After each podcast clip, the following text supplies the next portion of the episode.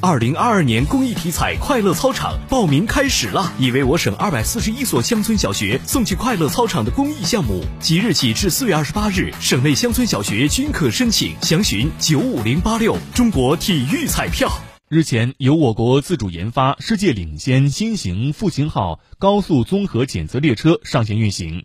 该车作为高速动车组新型技术验证平台，参与 C 二四五零动车组研制的先期试验。四月十二号，在郑州至重庆高速铁路巴东至万州段成功实现隧道内单列时速四百零三公里，相对交会时速达八百零六公里。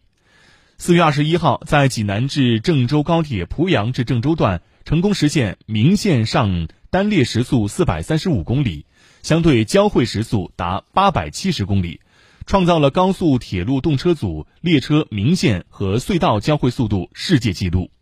这标志着纳入国家“十四五”规划的 C 二四五零科技创新工程全面展开，将为 C 二四五零动车组研制提供最重要的技术支撑和引领，也将为时速三百五十公里安全标准示范线建设提供最为重要的支撑和保障。